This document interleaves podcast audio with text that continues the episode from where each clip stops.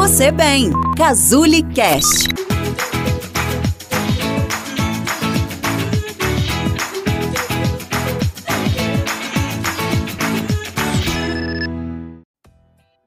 E aí, pessoal? Danilo aqui, e esse é o oitavo episódio da série Reconstrua seu relacionamento. Como aceitar as diferenças e criar mais intimidade na sua relação. No áudio de hoje, falarei como é possível melhorar o seu relacionamento utilizando de estratégias diferentes daquelas que conversamos até aqui. O objetivo é provocar mudança através da aceitação. Quando falamos em aceitação do outro, queremos dizer tolerar o que você considera um comportamento desagradável. Perceber que esse comportamento faz parte de um contexto mais amplo em que seu parceiro está mas muitas vezes a aceitação pode ser confundida com submissão. Tipo, eu já me acostumei com isso, é melhor deixar para lá. Não é esse o conceito que estou trazendo aqui. Por isso, antes de tudo, gostaria de fazer uma distinção entre eles. A submissão vem de uma posição de fragilidade, significa suportar o comportamento do outro porque você não tem ou acredita não ter alternativa. Você prefere se calar porque se sente frágil diante da situação. Um bom exemplo disso são os relacionamentos abusivos. Já a aceitação vem de uma posição de força. É tolerar o comportamento do outro porque você escolhe fazê-lo. Você vê esse comportamento como parte daquilo que a pessoa é. A submissão é passiva, já a aceitação é ativa. Aceitar não significa gostar ou concordar. Muitas vezes podemos discutir com os nossos parceiros sobre os comportamentos deles, propor limites para esses comportamentos e solicitar algumas mudanças. Mas, muito além disso, a aceitação me permite ver as boas intenções por trás de algumas atitudes.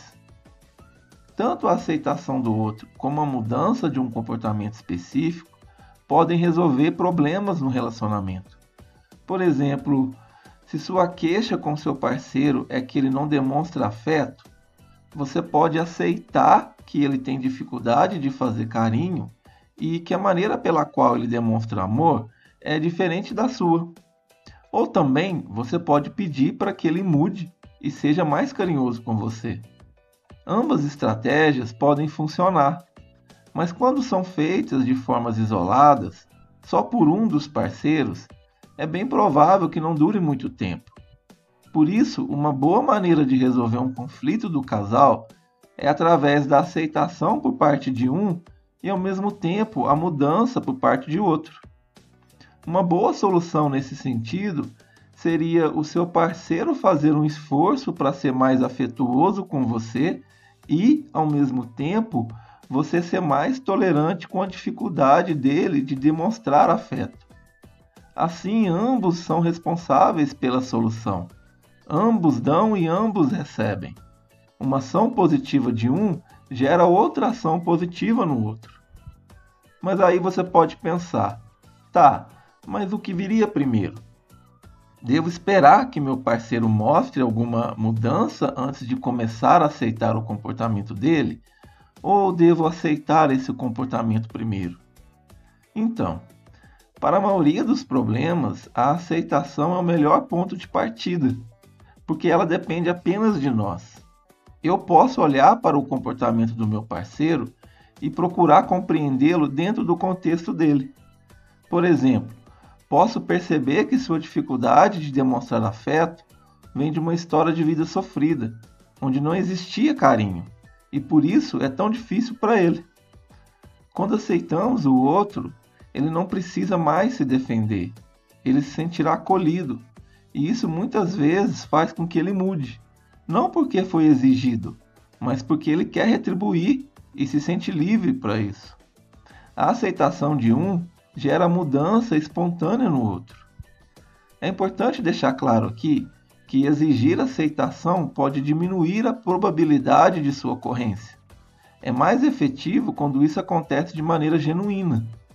Além disso, não existe uma regra do que deve ser mudado ou do que deve ser aceito para existir um bom relacionamento. Cada um de nós deve decidir o que queremos que nossos parceiros mudem e o que somos capazes de aceitar. Assim também como que estamos dispostos a mudar em nós mesmos e o que os nossos parceiros deveriam aceitar sobre nós.